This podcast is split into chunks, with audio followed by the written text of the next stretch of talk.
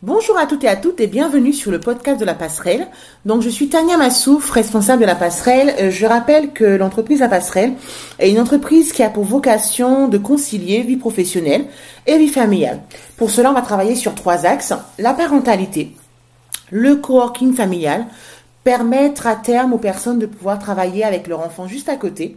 Et enfin, euh, pour 2021, un projet de conciergerie sociale et solidaire dans le but, les enfin, dans le but euh, de pouvoir soulager les parents, les futurs parents de toutes les tâches chronophages qui leur prennent aujourd'hui du temps, que ce soit administratif, logistique. L'idée, c'est qu'ils puissent se vivre une parentalité la plus sereine et la plus zen possible.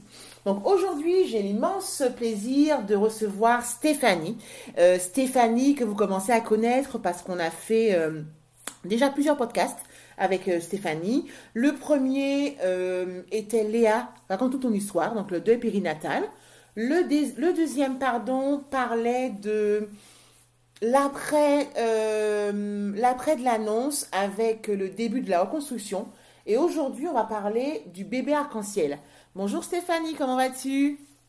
Bonjour Tania, bonjour tout le monde, ça va bien, merci et toi? Oui, ça va, merci. Donc ravi de te retrouver à nouveau euh, sur le podcast. Et comme je le disais, on va parler du bébé arc-en-ciel. Euh, si ça te dérange pas, est-ce que tu peux, avant de, de nous parler un petit peu, j'ai envie de dire, du sujet euh, proprement dit, nous rappeler ce que c'est pour celles et ceux qui ne connaissent pas un bébé arc-en-ciel?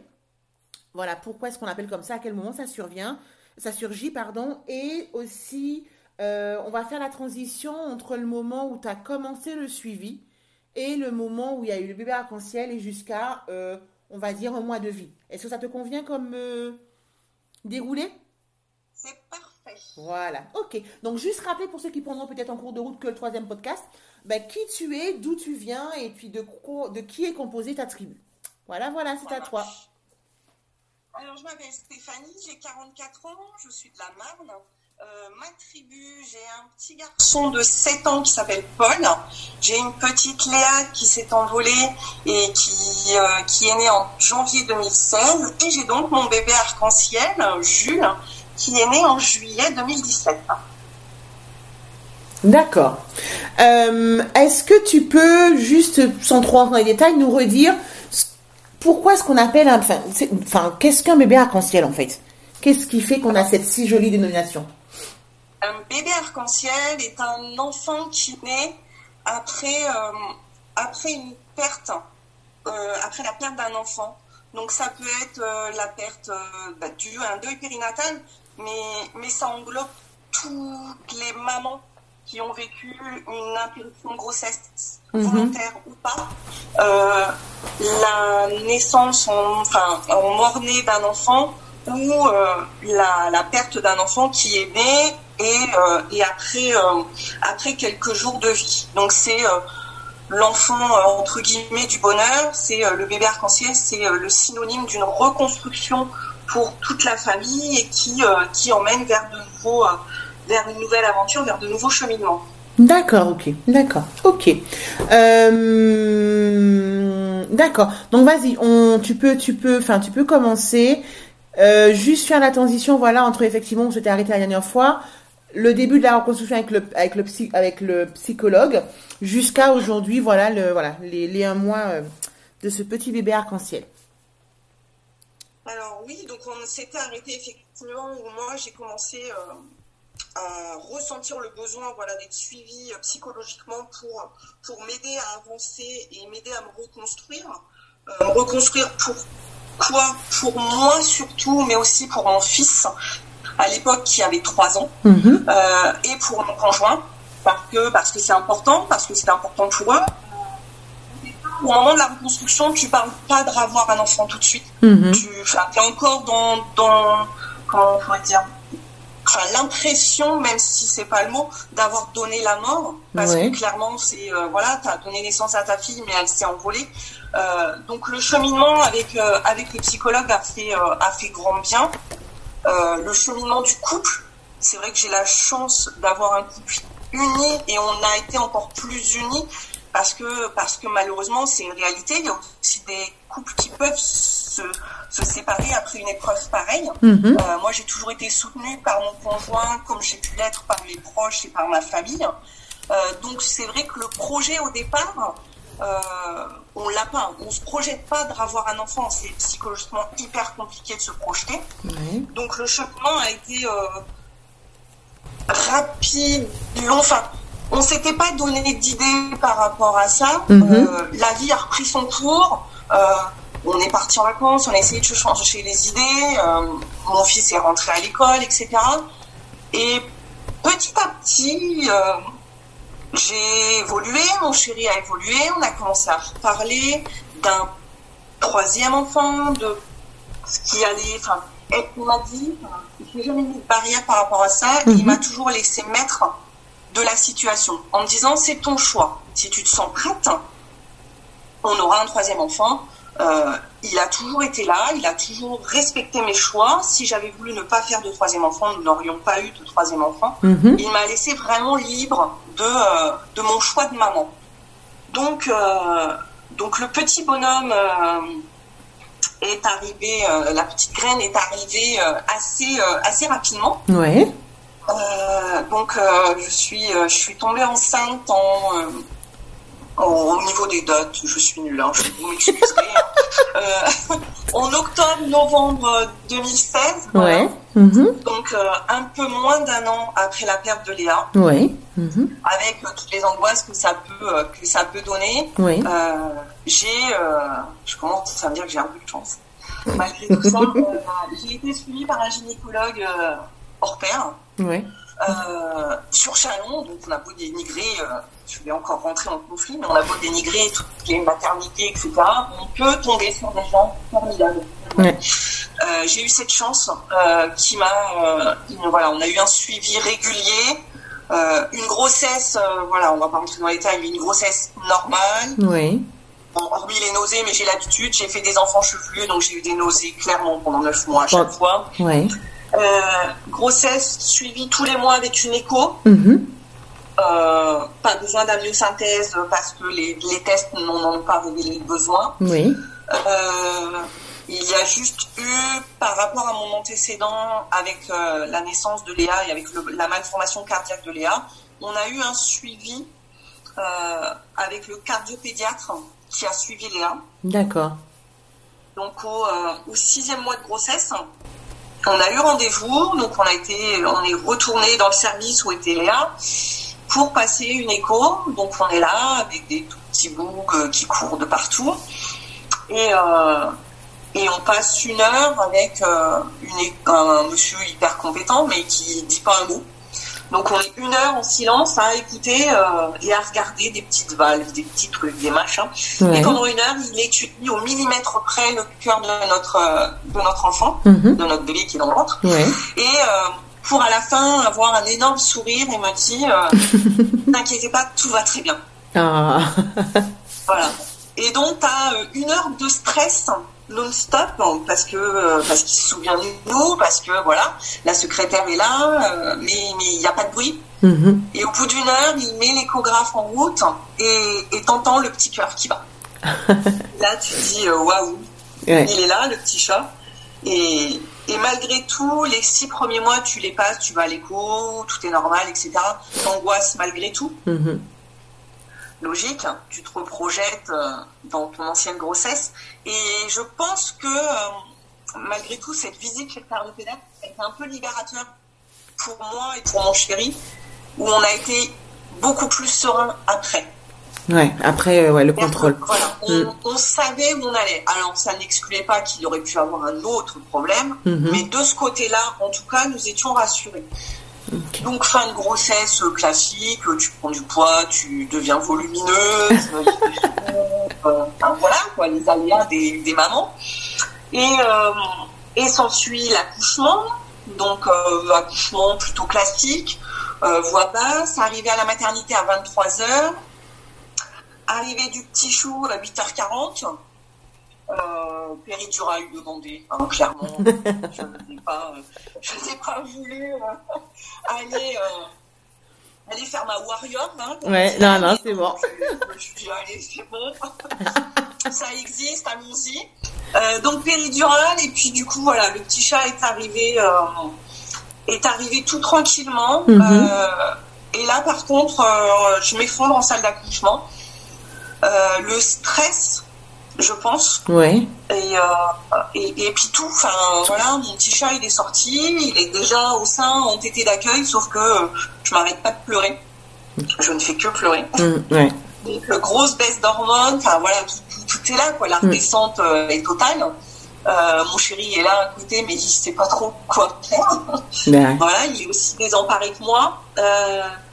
Euh, du coup, euh, les infirmières prennent le petit chou, vont le nettoyer, on reste tous les deux avec mon chéri et on se dit, voilà, notre petit bouchon est là, et mmh. puis, puis on pense fort à Léa, et, et oui, ouais, c'est c'est assez compliqué, on se projette pas en fait à ce moment-là. Mm. Et, et, rapidement, on remonte en chambre. Et là, euh, j'ai euh, l'infirmière qui vient, qui me demande, euh, qui me pose des questions par rapport à la grossesse, comment ça s'est passé, etc. Mhm. Et qui et qui a un dossier, donc tout est noté dans mon dossier, qui me demande si j'ai besoin de voir quelqu'un pour parler. Pour ouais. D'accord. Et, et je lui dis que c'est très gentil à elle, mais moi de mon côté, j'avais déjà fait les démarches pour reprendre rendez-vous avec le psychologue qui me suivait à l'époque. Mhm. Ouais pour, euh, pour le voir dès ma sortie, en fait. Mhm, d'accord. Parce que, parce que oui, mon petit, mon petit Jules est là, euh, mais bon, n'enlève pas tout le côté des angoisses, du stress, et, euh, et clairement, il est né, mais bon, on va vivre quand même clairement 12 jours, enfin voilà, les 15 premiers jours, on va les revivre. Quoi qu'on en fasse, on va les revivre. Mm. Donc, de mon côté, j'ai déjà pris rendez-vous pour aller voir le psychologue à ma sortie de maternité. D'accord, ok. Euh, comme c'est mon troisième enfant, euh, clairement, je passe deux jours à la maternité. voilà. Le privilège des familles entre guillemets nombreuses. Voilà. Allez, euh, donc, je rentre vite chez moi. Mm. voilà. Je retrouve mon cocon. le petit chou rentre. mon premier voit son petit frère. Enfin, voilà. C'est, mm. on est bien. On est euh, on est serein. Ma sage-femme vient faire la visite à domicile parce mm. que voilà, il y a un suivi maintenant euh, grâce aux, euh, aux différentes choses qui ont été mises en place par la sécurité sociale. On peut être suivi avec les premières visites avec par une sage-femme. Ouais. Mm-hmm. donc moi, ma sage je sors le jeudi. Ma sage-femme vient le samedi matin, voir si tout va bien, ouais. Mm-hmm. si l'allaitement se passe bien, si moi mon corps réagit bien, etc. Et, euh, et, du coup, euh, enfin voilà, euh, tout roule quoi. Euh, le petit chou, il prend du poids, il s'allait correctement, réveille quand il faut pas, un bébé classique. voilà quoi. et, donc voilà, on passe. on passe par des étapes. Alors oui, on passe par des étapes clairement. La nuit, quand tout le monde dort, bah, t'es es encore un peu chamboulé parce que t'es es en phase off, hein, clairement tu viens d'accoucher, tu as les hormones qui sont chamboulées euh, de partout, clairement. Mm-hmm. Euh, donc là, là, tu montes, tu fais les montagnes russes, tu montes, tu descends, tu oscilles entre bonheur et, euh, et tristesse. Mm. Et, et tu, tu croises les doigts en disant allez, on va y être, on va y être, tout va bien, on y croit, c'est bon. Et les jours passent, le petit chou, voilà, il, chauffe, hein, clairement. Le, le grand dans sa période où effectivement euh, l'arrivée de son petit frère lui fait euh, repenser énormément à sa sœur, même si voilà, euh, comme enfin voilà, comme je le dis depuis le premier podcast, Léa c'est pas un tabou chez nous. Mm-hmm. vous en parlez. On en parle, voilà, on en parle librement. Les photos d'elle sont dans la maison. mon premier un album avec des photos de sa sœur et de lui parce que voilà, il l'a eu dans ses bras. donc il en parle. Il me dit mais maman, Léa me manque. Euh, je suis triste, elle n'est pas dans mes bras. Jules, c'est cool, il est là, mais, mais Léa me manque. Donc voilà, donc il faut aussi répondre aux besoins du grand et, euh, et lui expliquer que, euh, que malgré tout, tout le monde pense à Léa, même si elle n'est plus là, mhm. qu'elle veille sur nous de là où elle est, et que, et que Jules, c'est Jules, qu'à aucun moment il va remplacer Léa, que c'est un petit être à part entière, et clairement, au vu du caractère, oui, c'est un petit être à part entière. Oui. Que, euh, que dans son cas, je ne sais pas si le nom de bébé arc-en-ciel lui convient bien. Mm J'aurais pu dire c'est un petit diable de Tasmanie. et voilà, parce que chaque enfant est différent, parce que, parce que lui aussi, dans mon ventre, je pense qu'il a ressenti des choses parce que le corps a une mémoire, parce que, euh, bah, parce que la grossesse de Léa est survenue très peu de temps avant celle de, de Jules. Mhm. Je reste persuadée que malgré tout, il a en lui des traces de cette grossesse, de tout ce vécu De- que ouais. moi j'ai eu. Mhm. Et, euh, et il a ressenti mes émotions pendant neuf mois. Oui. C'est-à-dire que quand moi j'ai des montagnes russes et que euh, je pleure ou que je ris, lui il les vit, il les a vécues in utero. Donc clairement, euh, c'est aussi ce qui fait son caractère. C'est voilà et, euh, et, et mon petit Taz, euh, il est euh, il est phénoménal par rapport à ça quoi. Mm. Donc euh, donc oui, on arrive tranquillement à entre guillemets à la date fatidique. Ouais. Clairement, euh, dès qu'il pleure, on s'angoisse. Mhm. Hein, même si on sait que c'est parce qu'il a Que faim, même ouais. si on sait que c'est parce qu'il a fait caca dans sa couche, mais on s'angoisse. Euh, les pleurs de nuit sont, euh, mon chéri ne le dira jamais, mais voilà, les pleurs de nuit sont les plus horribles à entendre. On est clairement, euh, euh, il a co- cododoté avec nous pendant neuf mois. Ouais. Voilà. ouais. C'est normal. C'est normal. Parce que parce qu'il y a eu allaitement, parce que Mhm. c'est moins fatigant de l'avoir à côté de soi, et parce que euh, on avait aussi besoin d'être rassurés. Ouais. et que euh, et qu'on était bien tous les trois dans le lit et, euh, et que j'avais pas le monopole euh, parce que je l'allais de euh, des câlins avec papa quoi Ouais. c'est à dire que il était contre moi quand je l'allaitais par contre le reste du temps il allait se coller euh, contre son père la nuit Mhm. et que et que ça a été neuf mois génial bon je parce qu'il prend de la place aussi hein, donc il est retourné un peu dans sa chambre façon. mais, mais voilà, à un moment donné, on a eu besoin, nous aussi, d'avoir ce petit être avec nous pour se rassurer. Pour ça, ouais. Pour surveiller qu'il respire bien, pour surveiller que les pleurs, c'était que des pleurs de faim. Enfin voilà, Mm. c'est euh, des signes chez lesquels on était plus vigilant qu'on avait pu l'être sur, euh, sur Paul quand il était petit, justement, Ouais. Mhm. que, parce que on- parce qu'il nous est arrivé euh, la perte de Léa, justement Ouais. et que euh, et qu'on et qu'on faisait plus attention. Mm. Et donc euh, et donc on arrive rapidement à, à J plus 12 qui va aussi correspondre à, à l'anniversaire du grand. Donc euh, voilà, on est dans un état d'esprit de d'inquiétude, de peur, de soulagement. Enfin, il y a tellement d'émotions qui se mêlent que euh, que ça passe en fait Ça, ouais.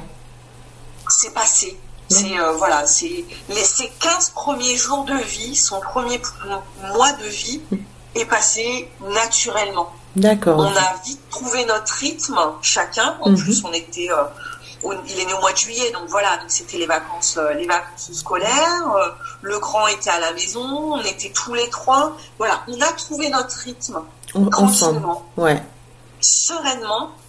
Euh, alors oui, des hauts et des bas, parce que clairement, euh, voilà, il arrive encore, euh, je vous cache pas enfin, on est encore là, encore plus sur la période des fêtes, euh, dans des moments où c'est plus compliqué pour moi au niveau des émotions à gérer. Mhm. Mais, euh, mais voilà, il- on a, euh, on a vécu sereinement ce, ce premier mois de vie de, de notre bébé arc-en-ciel. Et, et puis voilà, ce bébé arc-en-ciel a fêté ses trois ans au mois de juillet. et, Le petit et ouais, mais le petit pirate, il est en pleine forme. Quoi. Ouais. Non, mais Il est en c'est- pleine forme. c'est bien, c'est bien. Tout à l'heure, tu parlais du psychologue, Stéphanie. Tu l'as vu à, tu l'as vu à quel moment par rapport, euh, une fois que tu as accouché, tu as été le voir quand la première fois? Euh, je, suis sortie de la maternité le jeudi, Mhm. je l'ai vu le lundi qui suivait. D'accord. Oui, donc quand même assez très, très proche Oui, de la, ouais. rapidement ouais. D'accord, ok. Ouais. D'accord, ok. Euh, Qu'est-ce que je voulais dire? Par rapport à... Parce que là, pour le coup, j'ai pas forcément grand-chose à dire, mais pour des parents qui... hum, Encore une fois, chaque histoire est différente et personnelle, chaque environnement est, différent, mais euh, pour des personnes qui ont suivi l'ensemble des podcasts, donc les trois podcasts et dans ce dernier qui en fait partie, euh, qui, qui ont traversé tout ça et qui ou qui traversent, qu'est-ce que tu aurais envie de dire en fait, Steph? Est-ce qu'il y a quelque chose que tu as envie de partager? Enfin, je sais pas, enfin peu importe, un conseil, une euh, Qu'est-ce qui te vient là à l'esprit que tu as envie de partager avec, euh, avec nos auditeurs? Alors moi j'aurais envie de dire ne vous renfermez pas. C'est ce que moi j'ai fait en fait au départ. Mhm. Euh, quand Léa est partie en janvier 2016, je me suis complètement refermée. Et, euh, et sans le vouloir, je pense que de me renfermer, de me refermer sur ma carapace, j'en ai exclu un peu mon chéri et, et mon fils. Mm-hmm. Et, et il m'a fallu quand même un peu plus de deux mois. Alors je sais, tout le monde va dire ouais, c'était c'est pas beaucoup, mais deux mois pour un enfant de deux ans et demi de voir sa maman malheureuse, de pas le rejeter, mais d'être d'être là sans être là, euh, d'avoir les larmes constamment dans les yeux, euh, de clairement de monter dans les tours pour, pour des bêtises. Mm-hmm. Euh, non, clairement, enfin, c'est c'est toujours facile de donner des conseils, mais essayez de ne pas vous renfermer. Si vous pouvez pas parler à votre entourage, moi c'est ce que j'ai fait. Hein. Mm-hmm. J'ai mis du temps avant de parler à, à, mes proches ou à ma famille. Mm-hmm. euh, allez voir, enfin, allez voir quelqu'un. Enfin, voilà. Moi, c'est vraiment euh, ma sage-femme, donc euh, c'est pour vous dire, hein, vraiment ma sage-femme qui m'a mis le doigt dessus en me disant ça va pas, ça va pas, ça va pas. Voilà, c'est mm. quelqu'un d'extérieur. Si c'est plus facile de parler à quelqu'un d'extérieur, parlez. Après, moi, j'ai parlé vraiment donc à ma sage-femme et au psychologue. Mais maintenant, j'en parle vraiment, et parce que j'ai fait le cheminement qui va avec, j'en mm-hmm. parle plus facilement à tout le monde mais je sélectionne encore certaines personnes. Parce que tu as une pudeur à... On a une pudeur, mais tu veux aussi protéger la personne qui est en face de toi, qui mm-hmm. qui connaît pas forcément ton histoire, ou tu ne tu sais pas comment elle va réagir. Donc du coup, tu prends souvent, voilà, tu mets les gens dans du coton pour leur raconter ton histoire, parce que parce que tu connais pas leur euh, leur réaction justement. Là, tu les préserves un petit peu, quoi, aussi. Mm. Exactement. Mm. Alors que logiquement, ça devrait être à nous de nous préserver. Oui, c'est voilà, pour on, le coup, ouais. On mm. essaye justement, voilà, de, euh, de ne pas euh, avoir trop de réactions euh, bouleversantes. Mm-hmm. et on essaye vraiment de faire attention par rapport à ça, oui. Ouais, par rapport à ça, ouais. Ok, donc c'est s'entourer, se libérer, si c'est pas avec les proches, c'est vraiment avec les professionnels, mais d'essayer, sans qu'on soit donneur de leçons, de libérer la parole pour pouvoir justement euh, bah, extirper un, petit peu tout ça, se sentir mieux, si c'est le vrai terme, entre guillemets, mais essayer de progresser et d'avoir un cheminement qui ira à terme peut-être vers, le, vers du mieux. quoi. Hmm. Exactement. Ok, d'accord. Euh, ben écoute, je crois qu'on a vraiment fait le tour là pour une fois. J'ai pas beaucoup de questions parce que voilà, non, mais parce qu'en fait non, t'as tout dit et puis j'avais vraiment envie. Euh, quand on a parlé, c'est vrai qu'au début on pensait faire un seul podcast, mais euh, il y avait tellement de choses à dire que ouais, je pense qu'on a bien fait de, de fractionner un petit peu pour qu'il y ait chaque étape qui soit expliquée, chaque étape qui soit écoutée, entendue et aussi digérée, parce que ben ceux qui sont en face, euh, voilà, il faut quand même encaisser, hein, faut pas se mentir. Euh, donc voilà, donc sincèrement encore une fois, enfin merci beaucoup, hein. merci d'avoir ben, pris à chaque fois le temps de de me confier un peu ton histoire et à travers ça de nous confier ton histoire. Euh, ça fait, en fait, ça fait, c'est peut-être, je sais pas, bizarre de le dire, mais ça fait du bien de t'entendre, ça fait du bien de l'entendre, parce que je me dis, si avec des petites actions comme ça, minuscules, euh, que mis bout, à, bout je pense qu'à un moment donné, certains sujets seront plus tabous, certains sujets, ben, on pourra en parler et on pourra mieux aider les gens et mieux les accompagner. Donc euh, voilà, ça me tenait à cœur de, de commencer ma série de podcasts par, euh, par ton sujet.